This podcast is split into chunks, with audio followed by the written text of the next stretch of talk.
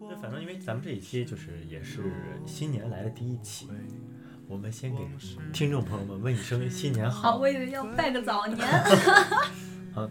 嗯、那就祝广大听众朋友们二零二三年，然后新年好啊！嗯新年好最近这几新年年好过的，有些时候都不知道是确切是哪几年了，因为最近在宣传二零二三年，我在想说，那二零二三年跨过去，是不是应该到二零二四年了？ 对，那这个新年嘛，那就免不了呢要有一些新春祝福，呃，不是新年祝福啊，新年祝 福，一般来说我们都会说什么新年要有新气象，对吧？你知道，就是十二月三十一号是拖延症最严重的一天，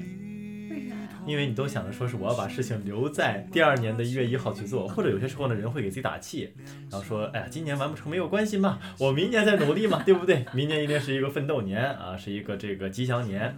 啊，而且呢，最近这不是。呃，疫情啊、解封，包括第一波这个阳康啊，也都过去了。然后我们基本上是回到了一个正常的一个生活节奏里面啊，所以呢，人们，我就是我觉得我普遍身边的朋友们对于这新的一年来说，还是抱以一个呃欣欣向荣的期待的。嗯，那刚才也有提到说这个新年新气象这么一句话，那这个呢也其实符合了我们本期想要探讨的一个主题，那就是时间。嗯，哎，那很多人一听了啊，说这个哎时间，这时间这个东西有什么？好讲的啊，就是这个东西，难道不是我们就是随时随地都在接触的吗？嗯就是其实时间这个概念确实也很有意思啊，几乎是被我们随时挂在嘴边的。我们早上啊，有些时候呢，家长哈、叫我们起床，然后会说，哎，看看都到什么时间了啊，这还不起床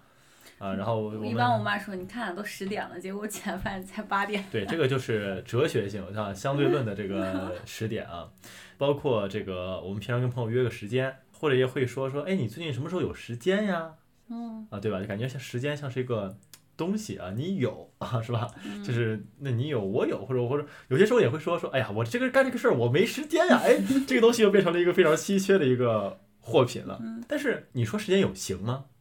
时间有形啊。时间有形是吗？嗯，但是时间有形的话，那我们又看不见，对它又没有重量啊。比如说，我说我现在你问我有没有时间，我说我有时间呀，那我从兜里我也掏不出时间给你，对吧？但是有些时候你要说时间啊无形的话，可是我们又有那么多的去具象化时间的表现，嗯，比如说我们从古代的时候，我们会有日晷啊，我们会有沙漏用来计时，然后现在呢，我们会有钟表，会有手表，包括手机，现在很多的这个电子产品会直接把时间去转化成我们现代科学所认知的这个点钟嘛，对吧？包括我们还有这个格林威治天文台。去给我们去标准一个最为精准的一个时间。嗯，现代文明已经给我们全人类设计了一套所公用的一个时间单位。嗯嗯，那说了这么多，这都是一个时间在我们认知中一个非常怎么说呢，熟知的层面或熟知的概念。嗯嗯，但是你要往细了说，其实时间又有很多不同层面的一个认知和理解。嗯就比如说小时候学过一篇课文嘛，叫《逍遥游》。那《逍遥游》里面不是有句话叫做这个“昭君不知晦朔，惠谷不知春秋”嘛？嗯。所以那一刻就在想说，哎，有没有一种可能啊，就是我们不同生物对于时间的一个认知概念其实是不一样的，因为我们也知道一个事儿啊，就是我们现在所说的，比如说什么一秒啊、一钟头、一天，其实是以我们人类的文明所去设计的嘛，对吧？嗯啊，而且也是依据于我们地球的这么一个自然环境啊。如果我们地球的这个自转速度啊可能变慢了，那我们的所谓的一天可能就变成了四十八小时了，嗯对吧？所以其实我们也都清楚一件事情，就是时间，我们狭义所说的一个时间，其实本质上是我们人类所为其赋予的一种概念，嗯为了去方便我们的一个日常生活、社会活动，嗯然后所设计出来一套比较科学的一个规则吧。嗯但是如果我们抛弃掉属于时间的这份社会规则，那如果我们去探讨说，那时间到底是什么呢？一旦把“时间”这两个字放到台面之上，其实它就能延展出很多的东西。嗯，比如说我们可以延展出很多的对于时间的幻想，啊，当然最大的幻想就是，比如说我们是否能够穿越过去，就是我不知道你小时候有没有看过，就是小我小的时候是看过一些那种科学杂志的，在那些科学杂志上，他就编了一些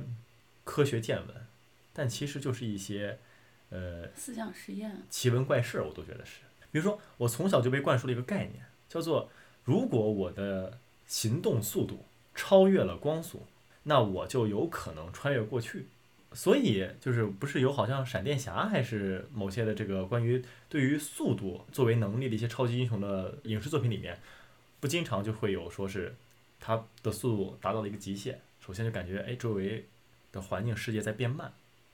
然后紧接着周围的环境一切景物都在倒退，嗯然后最终他就穿越回到了一个之前的一个时间节点。嗯，对，你觉得这个就是在科学上，目前我们的一个科学理论上来说，这个东西可能吗？不可能的，不可能，嗯，啊这是一定不可能的，一定不可能的。对那有没有一种可能，就是说是我不是穿越回过去，但是我看到了过去的景象在我面前或在我的就是感官之中又出现过一次，就有没有这种可能？不可能，也不可能是吗？对，就所有过去的就已经是过去了。失去的就是前一天了，就不可能再回到曾经了，就是啊过去是永远无法回到的，也无法改变的，嗯因为时间就是一条线，嗯它只会往前走，它不会往后退。哦，那那伴随着时间啊、就绕不开另一个话题，就是光速啊、那为也什么提到时间你会想到光速？那也是这个爱因斯坦老爷子当时所提出来的这个相对论嘛，嗯他就说是当人类达到光速之后，一定会对时间就是产生一些变化和影响，就我这是我浅显的一个嗯认知当中所得来一个结论，然后包括很多影视作品里面也通过这个这个理论或这个广为流传的一个认知，呃做了蛮多的一些想象和展现的。嗯，对，所以那光速跟这个时间，就它到底会有怎样的一个联系或关系呢？我先不回答你这个问题，好因为后面我可以带你体验一下。啥意思？就是你要带光我速的体验怎么达到光速是吧？嗯啊，可对，好，我可以带你体验一下。那我我很喜欢你刚刚说的一句话，就是这个时间是我被我们人为的去设计出来的。嗯爱因斯坦曾经认为，这个时间呢，在第四维是可见的。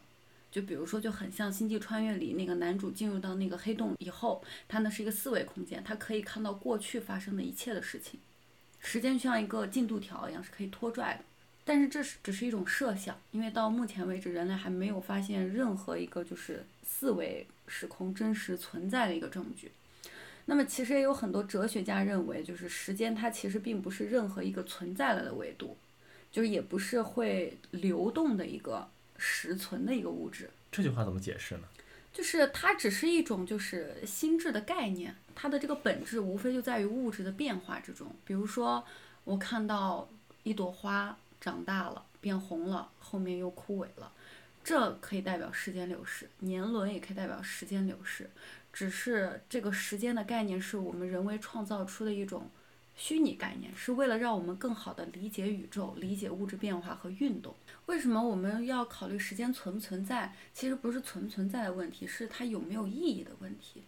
那怎么算没有意义呢？霍金曾经说，就是一旦宇宙中没有了物质的存在，时间也会将变得没有意义，因为这个时间你能感受到时间流逝，它就是你身边的物质在变化，嗯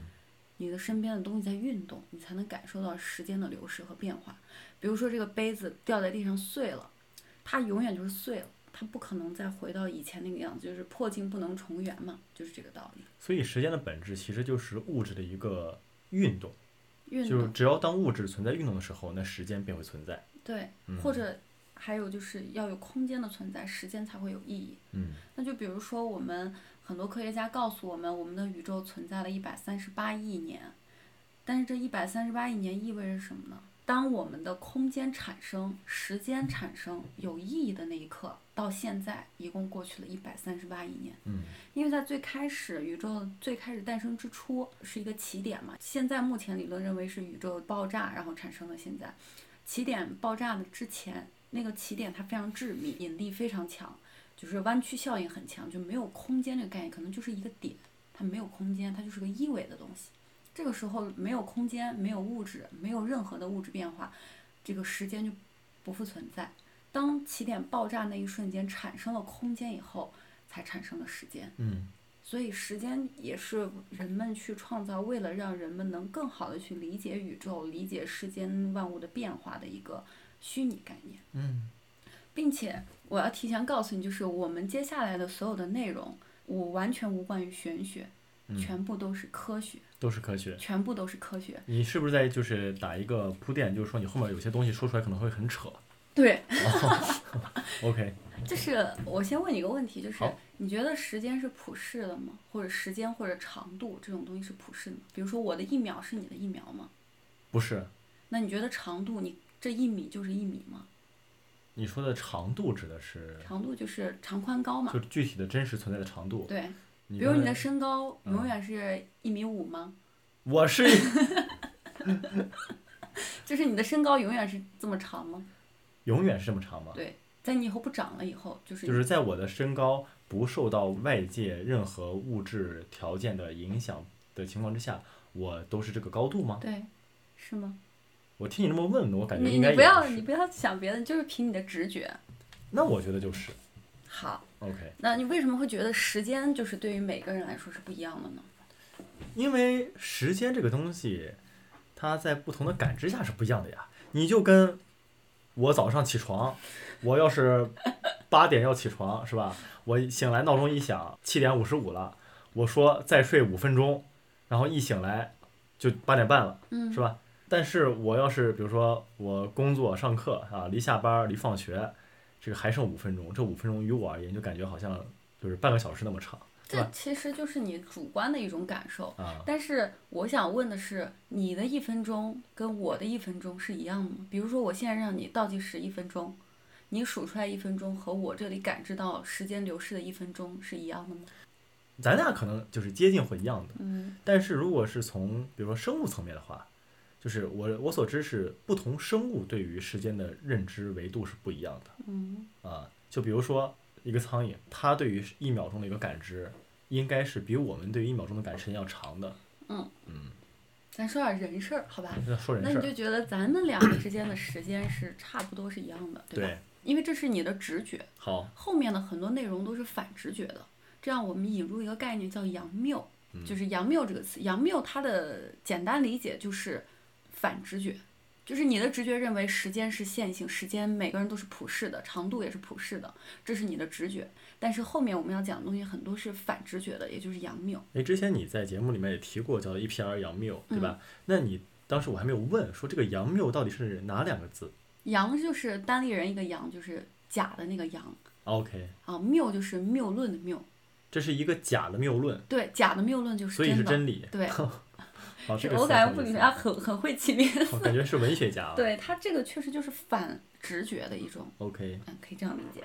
那么其实我们提到时间这个概念，我们不得不提的就是我们的相对论，一个狭义相对论，一个广义相对论。嗯。那么其实相对论这个东西也是在近一百年中人类发现的最两两个最伟大的理论，一个是这个相对论，一个是量子物理学。啊，我以为一个狭义相对论，一个广义相对论。 那刚好我们就把这两个理论集齐了。嗯，好的，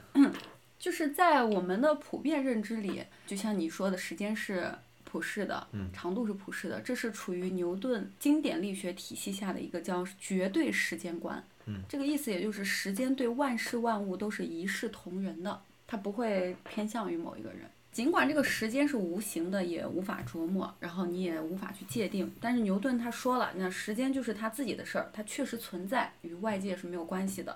它的稳定流动就是不会受任何东西的影响。但是呢，在十九世纪后期啊，我们当时讲量子力学的时候，我们也聊了，十九世纪后期有两朵乌云嘛，当时做了两个实验，其中一个比较。著名的实验叫迈克尔逊莫雷实验，它也被称为物理史上最著名、最成功的失败实验，因为那个实验做失败了，所以让人们就是陷入到了一个新的问题，去探索这个时间的本质究竟是什么。那这个实验具体内容是什么呢？简单理解就是这个是为了测量地球在绕日轨道中的这个光速变化。嗯，比如我们的地球自西向东旋转，这一束光呢顺着轨道的方向转一圈儿啊，逆着轨道的方向转一圈儿。假设我们两个光线的速度都是一，嗯，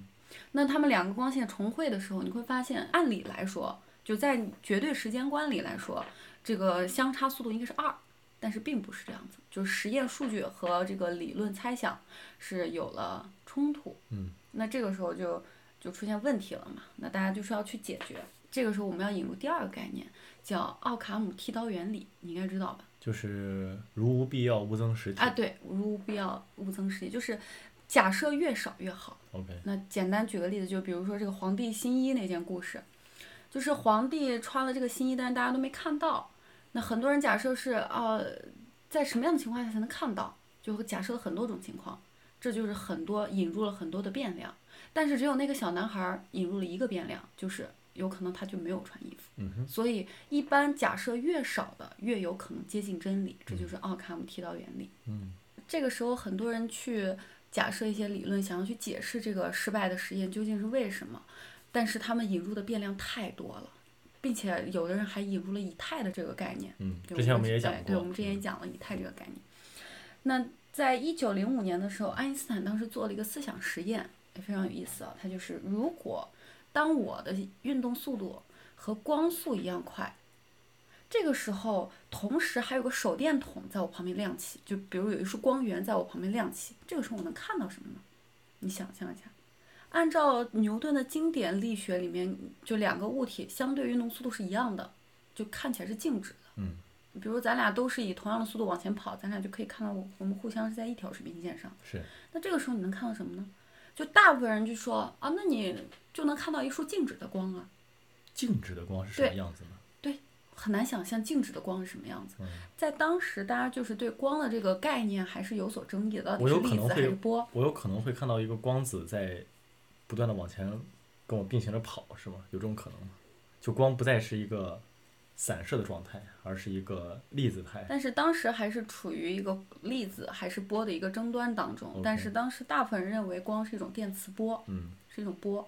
波这个东西很很神奇啊，就是你想象一下，你拿一根绳子这样抡一下，嗯你往前过去，那个绳子是波浪形的，嗯就是波浪形的顶端叫波峰。嗯这个波峰这个点，一个点会推动了下一个点的运行，嗯一个点推动一个下一个点的运行。那就像你军训的时候，教官让你喊一二三四五报数，就是正常来说就就往后往后报。但是如果一旦静止，就这个东西一旦是静止的，那等于说你报到四你不报了，这是违反自然规则，所以是没有这样子静止的电磁波式的这种光的存在的。所以当时爱因斯坦就说胡扯，就不可能有这样子的情况出现。所以当时爱因斯坦做出了一个假设，也是也就是用了奥卡姆剃刀原理，他只引入了一个变量，就是光的速度对任何观察者而言，它都是恒定的，并且他有由此推出了这个狭义相对论。狭义相对论的主要内容就是时间的流逝速度取决于物体之间的相对运动速度。简单一句话就是速度可以改变时间。所以就是我的运动速度越快，我对于时间的感知就越慢，可以这么理解吗？嗯，可以。那这个时候，我可以给你讲一个曾经比较出名的一个，也是思想实验。因为我们这里讲的全部都是理论物理，就是很少有实验是真的可以在现实中做的。嗯，所以我们一般就是思想实验。嗯，就比如一对双胞胎 A 和 B，这个 A 呢被送上火箭，以百分之九十九点九九五的这个光速从地球出发，我能插一句吗？为嗯什么是九九五？为什么不能是百分之百？因为不可能到达光速，后面我会给你解释为什么不可能到达好光速。以百分之九十九点九九五的光速的这个速度离开地球，然后进行一场六个月的，就是宇宙航行。在他的六个月时间回来以后，B B 是他的双胞胎弟弟，这个时候 B 已经比他老了五十岁。走了六个月，回来了以后，B 老了五十岁。对，这个就是 A 在外太空的这个时间留了六个月，而 B 在地球时间过去了五十年。那我想问一下，嗯，就是这个六个月的概念到底是基于地球时间，还是基于 A 对于时间感知的六个月？对，这个问题很好，就是我们后面所有说谁的时间，谁的时间，都是基于他本人的时间。嗯那这个六个月就是 A 过了六个月，那 B 这个五十年呢是 B 在地球上过了五十年。那这个理论就就很像当时我们所看的电影《星际穿越》里面所嗯对呈现的一个情况。但是《星际穿越》主要讲的是，其实还是广义相对论。嗯，我们先来聊一聊这个速度和这个时间的关系。好，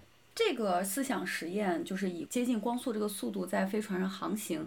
这个发生高速移动的是这个飞船和这个 A 在上面，嗯，而不是他们周围的这个环境，就是只有这个飞船带着 A 在以这个速度航行。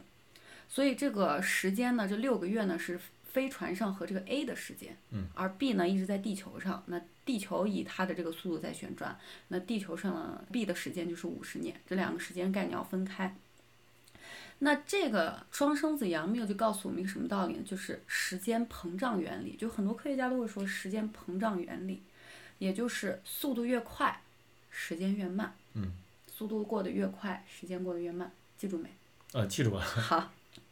那这个推论就是，如果你的时间膨胀了，这个长度就要收缩，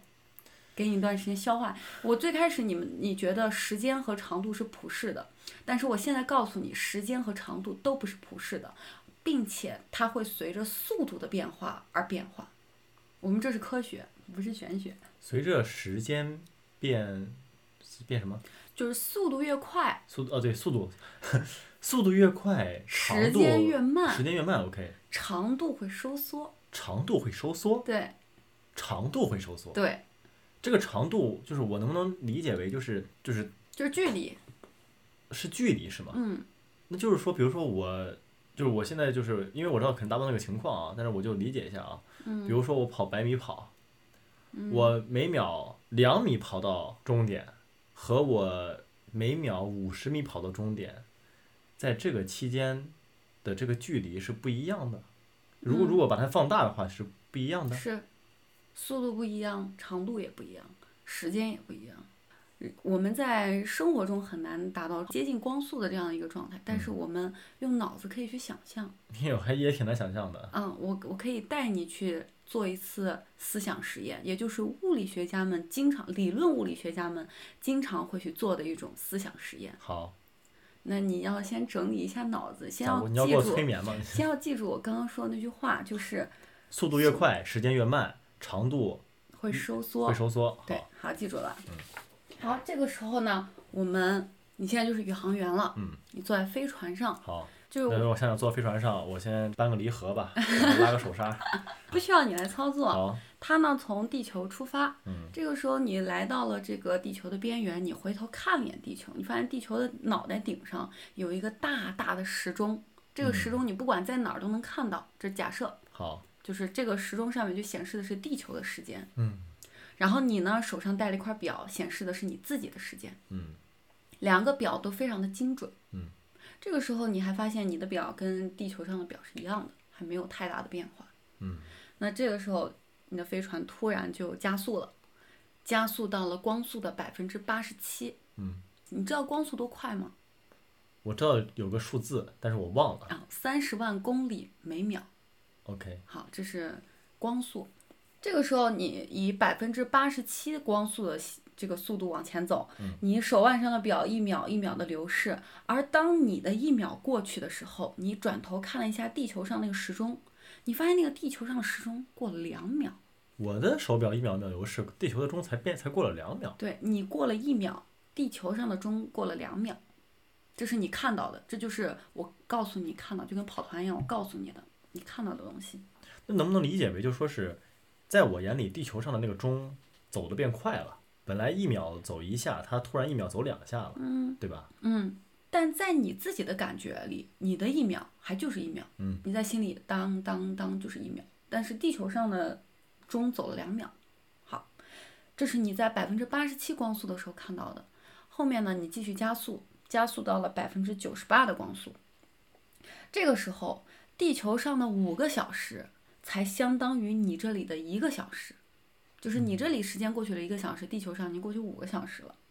这个时候你往前看，你往前看能看到什么呢？看到了很多的星系，啊，看到了闪闪的繁星。奇怪的是，你眨了一下眼睛，突然一下，这个星系好像跳近了一点儿，那不就是因为我距离它更近了吗？不，就是在瞬间突然跳进了一点儿。按理来说，如果以这样正常速度往前走，你看到它是缓慢的往你前面接近的，啊，但是你看到它是突然，它在瞬移。对，像是在瞬移一样。确切的说呢，就是这个星系离你近了五倍，嗯这是你在百分之九十八光速看到的。好，这个时候你继续加速，加速到百分之九十九点九九五光速的这个速度，也就是当时双生子杨谬那个实思想实验把 A 送上太空的那个速度。这个时候，地球上的一昼夜只是你手表上的一分二十六秒，这是公式算出来的。这从百分之九十八加到百分之九十九点九九五，这个百分之二不到的一个变化所带来的一个时间变化差异这么大，对，那它就公式它可能就是这个参数的位置不一样，它可嗯能算出来的就是它是呈一个指数型上涨的一个过程。但这个时候，地球上的一昼夜刚好是只是你表上的一分二十六秒，哦等于说你这边一分二十六秒过去了，地球上已经过了一天一夜了。嗯，像不像我们以前神话上说的“天上一天，地下一年”的感觉？嗯，那天上的神仙跑得也挺 快，而在前方，你继续往前看，那前面还是那些星系，但是几百万光年以外的这个星系，在瞬间就离你非常非常近了，嗯就好像你穿越过去，就跳了一个虫洞穿越过去了一样。它甚至近了差不多有一百多倍，而且非常巧啊，就是它们离你的这个距离所缩减的这个程度，刚刚好和地球上相比，你这个时间差的这个比率是相同的。而这个东西其实不同于宇宙膨胀，因为我就是对此有所了解的人可能会觉得这不就是宇宙膨胀吗？宇宙膨胀这个东西是四面八方去膨胀的，它不是只有一个方向在膨胀，就像一个球体中间开始发散，就是四面八方都会发散。但是这个只在你的前进方向上，这个距离突然一下骤减，就一下来到你面前。但是你往两边看的时候，这个距离并没有改变，就是遥远的星系还在遥远的地方，并没有往你这里来。这个时候你就发现，它其实不仅仅是时间这个发生了膨胀，这个长度和距离也变短了。整个宇宙就是很像你拿个放大镜往前看，其他的地方还是远远的，只有你拿放大镜看的那个位置，它变得很近。嗯你能想象得到吗？嗯，还行，这个时候你调转方向啊，你突然一下调转方向，往地球的方向前进，也是很快很快，这个地球瞬间到达你的面前。嗯这个时候你可以看到这个地球发生了很奇怪的变化，就是地球上的那些卫星啊、空间站啊，就是以非常快的速度在绕着地球旋转。因为你这个时候你的两边的时间差已经过得很快，就是已经很大了。这个时候你可以你仔细的去看，有一个航天员儿，哎，他从出来完成任务，你发你会发现他手上的这个表啊疯狂的在旋转。就他过得很快，时间，他仿佛他的这个动作被加快了好多好多倍。我都能看到他手上的表了，我没撞到他 吗？就是思想实验嘛，你就想象嘛，好，就这个人的动作特别的快，就像开了 n 倍速。你还没过去多久，他已经回到了地球，并且娶妻生了子，并且再过一会儿，他人都已经到土里了。但是你这个时候，你的时间只过去了一会儿。啊但是对于你而言，有没有一种来到未来的感觉？嗯，就按理来说，是你在地球上这个时间流速，可能他死了啊，不，可能你死了，他还没死。但是你这个时候，你只过去了一会儿，他都死了。你有没有感觉像来到了未来的感觉？反正起码我感觉我身边的一切事物在快进，穿越未来了一样。这个时候你还想提速，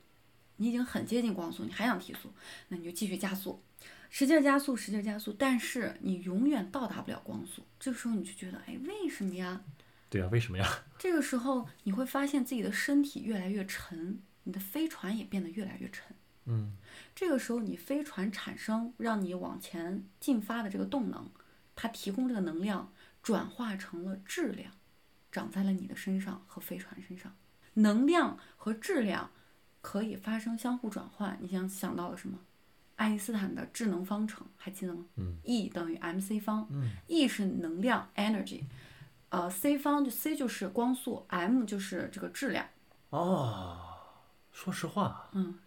我活了二十来年，终于有一个人告诉我这个 E 等于 MC 方到底是什么了。啊，真的啊哦，真的真的，我之前真的是不知道这个 E 等于 MC 方，我确实知道这个公式，几乎没有人不知道这个公式吧？嗯但是我觉得大部分人应该是不知道这个每一个符号它所代表的东西什么的。嗯被你这么一说，这个公式还挺简单，对，甚至它是说很简单。嗯，啊，E E 就是能量对，M 是就是质量，这都是高 C 中物理学、初中物理学过的东西。啊对，然后 c 多了一个 c，c 光是速光速，那这个公式是很简单的，但是它这个公式里蕴含的东西非常的多。E 等于 mc 方，一边是能量，一边是质量，中间画了一个等号。等号是什么意思？就是两边是可以相互转化的。所以你刚才说，等我接近光速的时候，我感到我的身体越来越沉，能量转化成了质量，对，等于说我把光速给那边除过去了， 呃，除过去了， 就 E 比 C 方等于 m，哎，对你很会推导嘛， 因为 C 方是一个常数，你就可以理解为它就是三十万的平方，嗯它是个常数，你把它除过去，上面是 e，下面是一个常数，那 e 变化，m 是不是就会变化，对，对吧？嗯那这个等号的意味着就是两边是可以相互转化，啊，那 E 是能量，那能量有什么？有动能，有充能。对那我们这个飞船给你提供的就是动了，动能。这个时候，这个飞船提供你的动能可以转化为为你和你这个飞船的总能力、总质量。嗯，那这个时候你就这个能量并没有推着你往前走，而是长到你身上。嗯，所以你永远无法到达光速。你再把最后一段再说一遍，就是这个飞船向前的这个推动力好提供的这个能量，嗯，转化成了你和飞船加起来这个总质量。转化成了我和飞船加起来的一个总质量，对，那这个能量变成了质量，就没有能量推动你往前走了，就不能让你再加速了，哦，所以你永远无法到达 光速。我我我怎么达不到？我为什么达不到光光速？你再说一遍，你个鱼嘛你！ 因为这个火箭的推动力，推动力这个也就是 E， E，它在这个你推动的过程中转化成了 M，就是你推和动过飞程中船转化成了 m，对，变成了你和飞船的总质量，为什么推动过程中会转化成我和飞船的这总质就量？是规则。规则，对，好。就就是当转我无限接近光速的时候，它就会转化成我和飞船的总质量。在你再想加速的时候 OK 额外余出来这些推动力，嗯，就会转化成你和飞船的总质量，从而使得没有多余的推动力让你继续加速， OK，所以你永远到就达不了是光所速。有的这些就是呃溢就是溢出的速度、嗯溢出的动能嗯都会转化为我的本身质量本身。嗯，对所以就在我们讲量子力学那一块儿的时候，我也说了，没有任何带有质量的东西运动速度可以超越光速的原因，就是因为有这样的一个智能方程。在我们就是在现在有就是全球的粒子对撞机里面做的实验，当你这个粒子在被高能加速的时候，这个粒子的质量确实有所产生，所以这是一个科学事实。粒子的质量有所增加，对，但它 OK，到不了光速到所了以光速我刚刚跟你说的这个思想实验最后一步是已经被证实的，被证实了的。对，那所以光子是没有质量的，光子是没有质量的。光子没有质量。为什么这个点很很很有意思啊？就像你之前问我为什么我们能接触到很远以前宇宙的那些信息，是通过光子我们获得信息。因为光子没有质量，对所以它能达到光速。对，还有一个点，因为光子没有质量，所以它不会有损失，哦，它不会有损耗，所以你接出来这个光子给到你的信息，它就是从那么远地方传达过来的信息，它没有损耗。哦，但是如果它是个有质量的东西，比如说是一块面包，它从远处过来，那它就肯剩定渣会了嗯坏，那肯定就面目全非了。这是因为这个面包它有质量，懂了吗？嗯，不能说懂，但是能理解。能理解？好好，那我们这个思想实验呢，我们就做完了，OK，啊。那引力我们就先不引入了，因为有点难。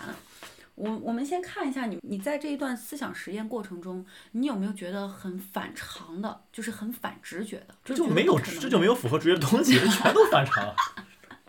好，那其中有三个，帮你总结一下。第一个是时间的流逝，就是在你和地球上人的这个时间流逝它是不一样的，呃，是速度越快，时间越慢，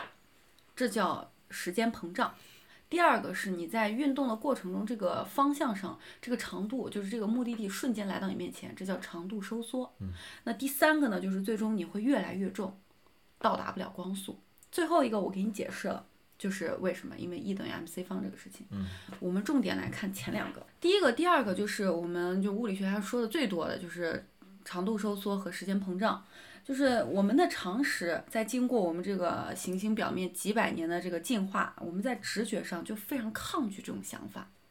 尽管我们可以在自己的身上或者自己的周围能够看到时间留下那些痕痕迹，比如说你眼角的皱纹，比如说你日益缩短的身高，是吧？ 我日益缩短的身高，啊这是你能感知到的。 嗯但是时间本来就是一个非常抽象的概念，就是它是一个完全不可见的东西，而且以一种无法触摸的方式不停的流动，就对等于说它是什么不知道，它怎么样运作的我们也不知道。以及在我们的这个认知中，空间这个东西，一米就是一米，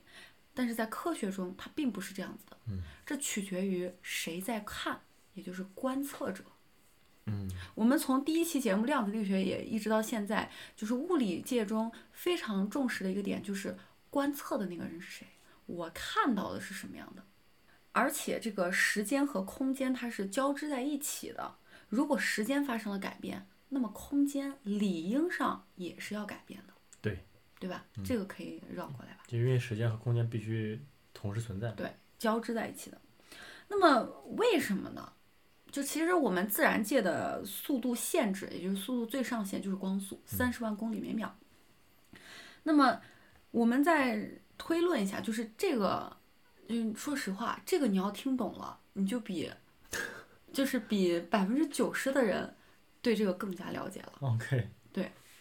比如说你，你现在在太空中运动，你以光速的百分之八十七去运动，为什么百分之八十七呢？哎，我喜欢，它是二十六万公里每秒，记住这个速度。嗯，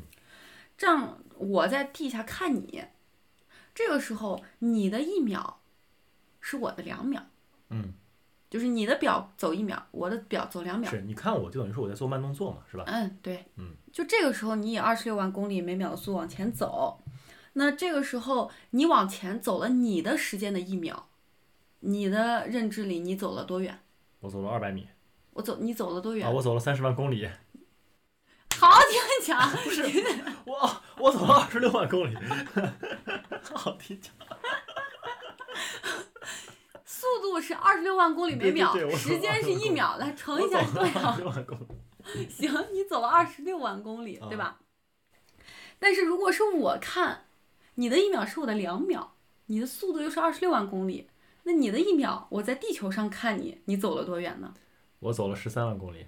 它是十三万公里，我我的在地球上过了两秒两秒，啊。你那里只过了一秒， OK，等于说我在地球上对，一秒看我走了一半嘛，走了十三万公里嘛，我花了两秒看你多久，花了嘛看我一秒啊，对我花两秒看你一秒，嗯，你一秒走这个你就停了。我在找你半秒了，就是比如这样，嗯你走一秒，对然后你就停了，我你停就了停在哪儿？ ，OK，我呢，嗯就是我花了两秒看你那一秒的距离。对。那在我的认知里，你走了二十十万公六里嘛，乘二，五十二万公里。为啥？因为我这里过了两秒钟，等于说我的视角看你，你是走了两秒钟的距离。那两秒乘二十六万公里每秒是多远？是五十二万公里。啊你的速度是二十六万公里每秒，在你的认知里，你走了一秒，你走了多远？我走了二十六万公里啊，对，那二十六万公里的这个速度走两秒是多远？五十二万公里嘛，对，所以我在地球上观测到你走了，应该是五十二万公里。那这样子算，你其实走了五十二万公里，那除以你的时间一秒，那你这个时候的速度应该是五十二万公里每秒。但是我的速度不可能变化，对，但你的速度不可能超越光速，光速是三十万公里每秒对。那这个时候就出现矛盾了，所以其实是出空现了间被压问题缩了。。对，所以不是这个速度提高了，而是这个长度被压缩了。嗯为什么会要引入这个长度被压缩这个概念呢？就是为了防止刚刚这样的一个情况，就是我操，速度怎么超越光速了？就科学家宁可认为空间被压缩了，也不能接受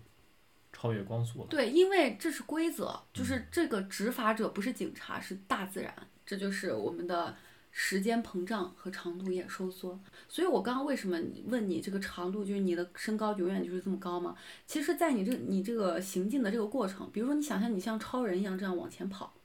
这个时候不仅仅是你视觉上这个长度收缩，连你的这个长度也收缩了。嗯可能你本来是一米五啊，可能你本来是一米的身高，但你在为你啥往哎我越来前越小了？你能不能说我长一点儿？那比如说我以前两米，你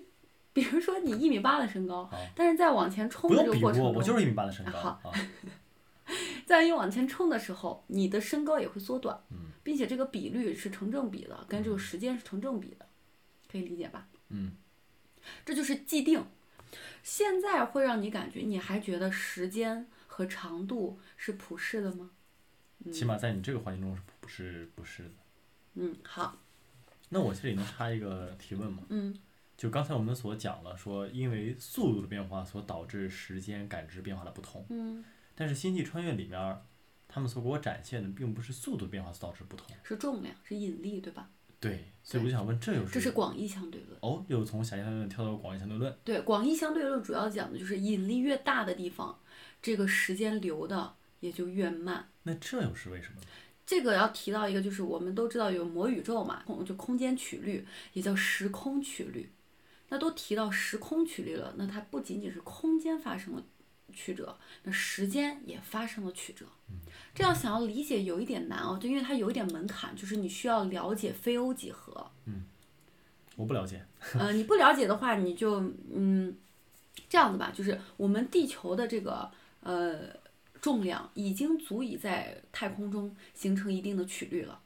那越接近地球表面，这个时空弯曲就会越明显。你想象一下塑料薄膜，你往上放上去一个苹果，这个是不是越离苹果越近的地方，它越陡峭？是它是不是压下去的越明显？是，所以我们离地球越近，这个时空曲率就会越明显。嗯，空间好理解，时间不好理解的原因，就是因为时间它是没有形的。嗯时间不可视，空间可视。对，时间没有形，你就把它想象可视化，你就想象时间就是一条薄膜，这个地球就是一个苹果，你把这个苹果放上去，是不是它就往下陷？是离这个苹果越近，这个凹陷是不是曲率会越陡？对，那离地球越近，这个时空曲率就会越明显。但是为什么我们在地球上都能感知到时间是差不多的呢？是因为我们人都在地球表面，我们处于同一个时空曲率的这样的一个地方，我们嗯，都就在就就地我球们这表个距面。离而言，其实对于这个时空距离影响是不大的。对，嗯，而且在地球上没有几乎没有人运动的这个速度可以相差很远，或者可以在地球上达到接近光速的这那个速度，我跟博尔特，对吧？ 博尔特也达不到好。所以我们大概所有的人认知的时间基本上是一样，就是在我们人类物种中认知的时间大概是一样的，是因为就是这个的改变于我们人类而言就是不可感知的。那这个时候其实可以提出一个实验，也是非常著名的一个实验，在一九七一年，两个科学家去做了一个原子钟实验，他们就是为了去印证这个。爱因斯坦提出的这个狭义相对论，相对论到底是不是真的？因为其实当时很多人不愿去相信相对论，因为它太过于晦涩难懂，太太超前了。对，太过于晦涩难懂，以至于很多人就是觉得这是爱因斯坦的空想，这是他做了一场美梦。但是我要告诉你，就是以上我们刚刚所有的思想实验，包括我刚给你讲的那几个例子，全都符合我们今天已知的从相对论视角看的这个自然法则，全部都是符合的，并且都是正确的。那么，在一九七一年，这两个科学家做的这个实验，嗯，非常出名，叫原子钟实验。他们拿了三个原子钟，这个原子钟非常特殊啊，就是他们在调准，就是时间对准以后，它很难产生误差，就是在自然界中很难产生误差，几乎一点点的误差需要上亿年的时间才会产生很小很小的误差。这么厉害，对，就是原子钟。那这个步骤非常简单，就一台这个原子钟留在地球，剩下两台放上两个飞机，一个这飞东机，西还能带上飞机呢？嗯，那看着也没有多大嘛。哎，不大，是个钟嘛。 哦，那你说那原子钟，我感觉那原子对撞机多大？你想原子弹那么大是吗？原子钟就是个钟，是个表。另外两个呢，放上了另外两个飞机，一个飞机自西方向东转，一个飞机自东向西转。那按理来说，我们的地球是圆的，自西向东。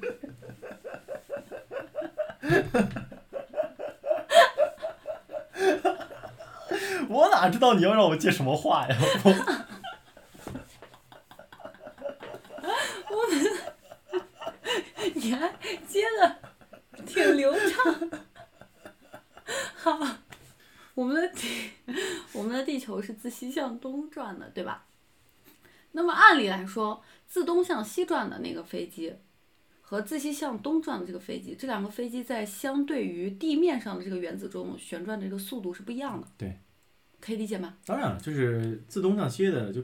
运动更快嘛。嗯，对，反方向嘛，对速速度叠加。那么自西向东应该就是会稍微慢一点儿，因为它跟地球的这个旋转速度、旋转方向是重合的。它要是足足够快的话，还能相对静止。按理来说，如果是以绝对时空观的这个概念来说的话，这个时间就绕一圈儿回来，这三台钟的时间依然是对准的，是不会有变化的，嗯嗯对吧？但是实验结果却是向东飞的这个比地球上的这个时时钟慢了十亿分之五十九秒，这是怎么测出来的？十亿分之五十九秒，因为这是原子钟，它非常太厉害了精确嗯，它比它慢了十亿分之五十九秒。而向西飞的这个飞机，它快了十亿分之二百七十三秒。啊，就更多。对，如果这三台原子钟放在一块儿的话，这个时间误差需要三亿年才能产生这样的这么大的误差。对于他们这三个钟而言，那对于咱家的表，可能也就一瞬间的事情。 那么这个实验就告诉我们，我们的直觉是错的，那这个爱因斯坦是对的，就是反直觉的，就是刚刚我们所说的一切时间不是普世的，长度不是普世的，空间不是普世的，这个是对的。而我们的直觉认为时间就是对万事万物是一样的，这是错的。那么当时这两个科学家呢，去分析了一下这个时间差异的这个来源。他他认为有两个来源，一个是三台原子钟的这个相对速度不一样，也就是狭义相对论里面所说的这个时间膨胀效应；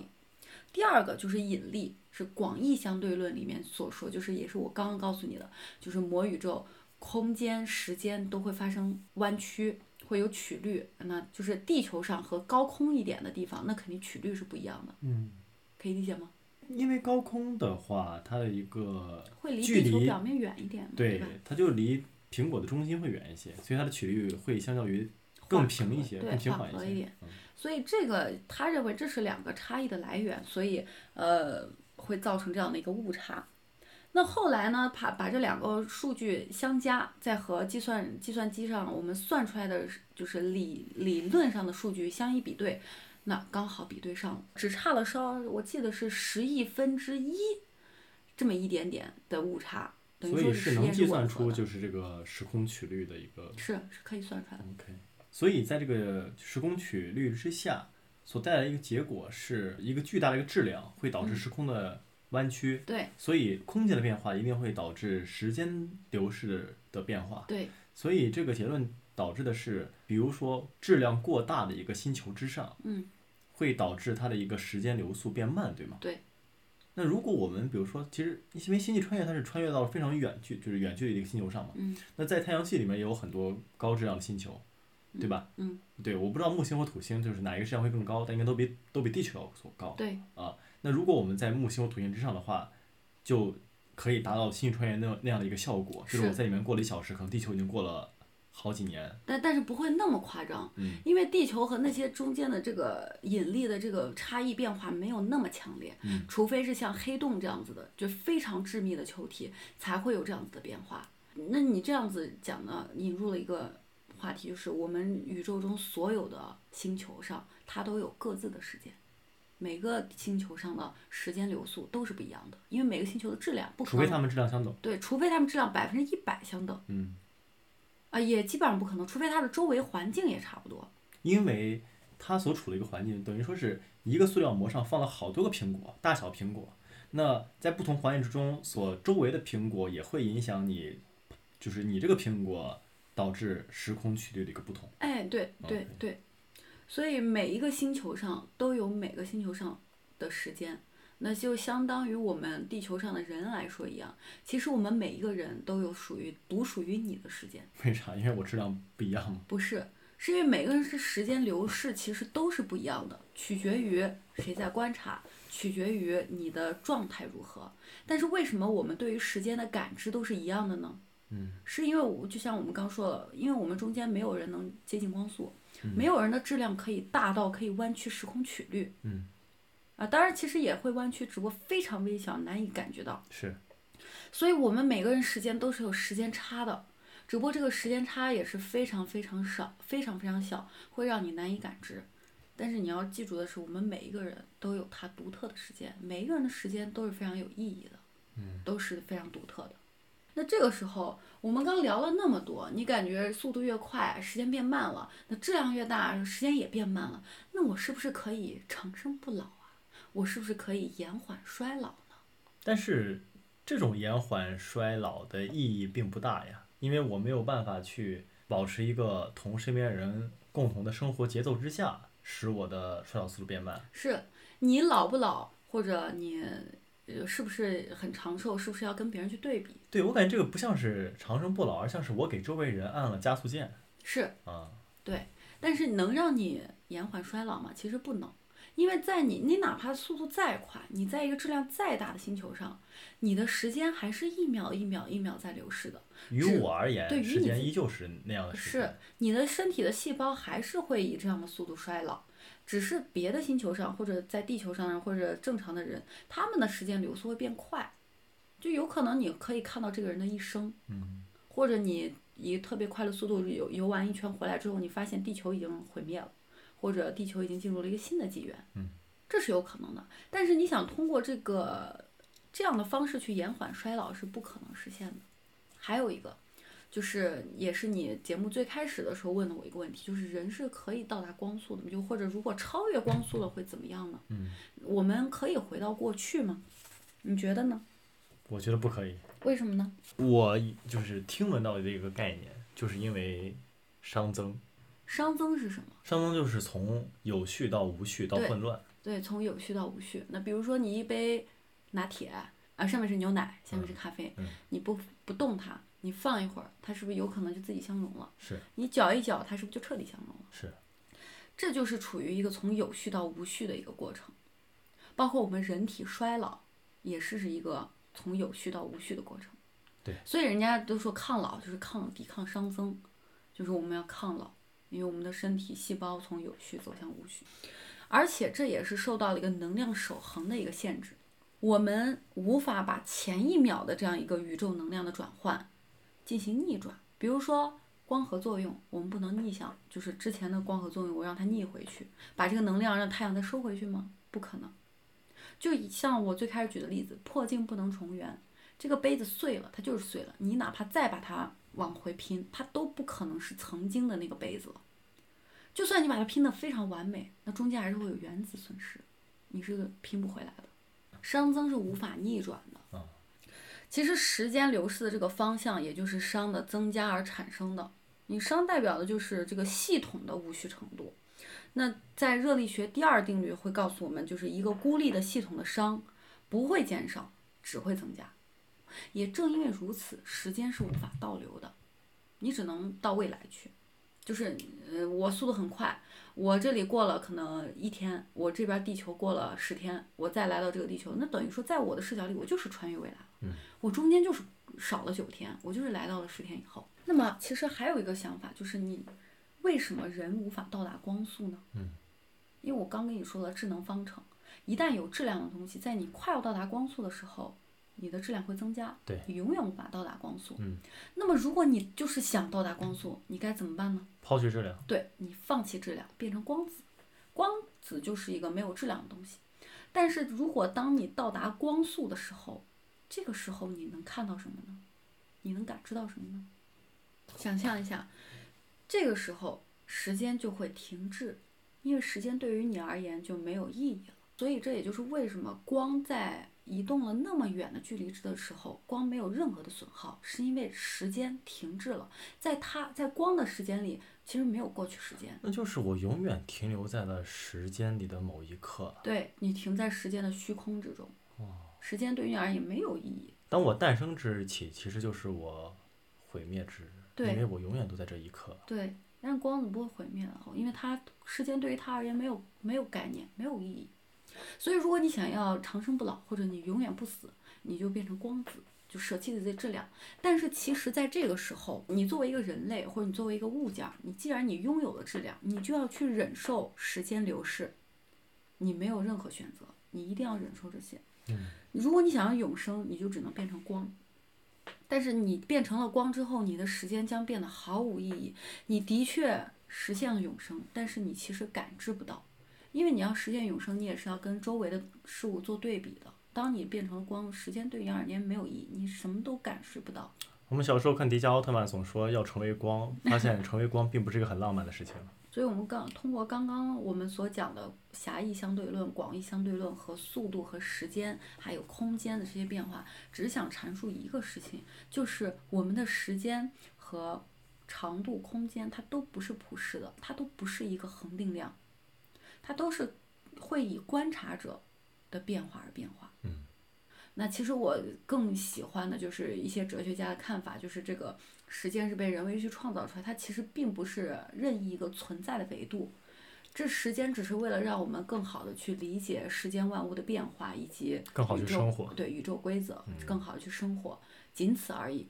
那就像我很喜欢的一种说法，就是时间就是光，光子就是时间。为什么我们能看见日月星辰，我们能看见花红柳绿，这中间的所有的变化，就是光子反射到我们的眼睛，我们去观察到了，我们更能感知到时间的流逝。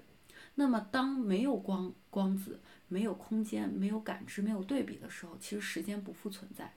那其实我们也是要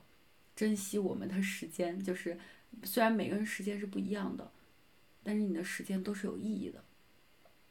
时间不会眷顾任何一个人，让他的时间过得更快更慢。每一个人在自己的时间里的流逝就是一秒接着一秒，你不会因为你速度移得很快，或者在你一个质量很大的地方，你可以延长自己的寿命。所以珍惜当下，珍惜时间，因为其实时间过得真的挺快，一去不复返。所以我觉得，在这个自然规律之下，一个既浪漫又残忍的事实就是，我们或许能够去非常，呃，理想化的去借用一些科技的力量，让我们去跳跃到未来。嗯，但是我们是永远无法去回到过去的。对，所以这也在证实一个我们总会去提到的一个事情：嗯不要去缅怀过去，不要总是去怀念，或者说总是去痛惜自己过去的一些美好，或过去哪里没有做好，而是永远把目光放到未来。嗯，放在我，就是未来是可以去改变的，那改变与否就在于说你是否愿意行动，嗯因为所谓的时间就是物质的运动本身。嗯当你去做的时候，你的时间才是有意义的。嗯对，便确实又应了我们开头那句话：新年会有新气象嘛。嗯，那新年当然会有新气象，但是这新气象的好坏只取决于一个变量因素，那就是你的具体行动，对不对？所以呢，这里呢就也趁着这个呃新年之际，那祝大家新年都有新气象。嗯祝大家在这新的一年都能够摒弃往日的不顺，通过具体的行动迎接属于自己那最为美好的未来。嗯，那我就祝大家以后做完形填空的时候，就是选项和这个文章在同一页吧。 一个考研生的一些执念是吧？好，那我们本期节目就到此为止了，我们之后再见。好，嗯拜拜拜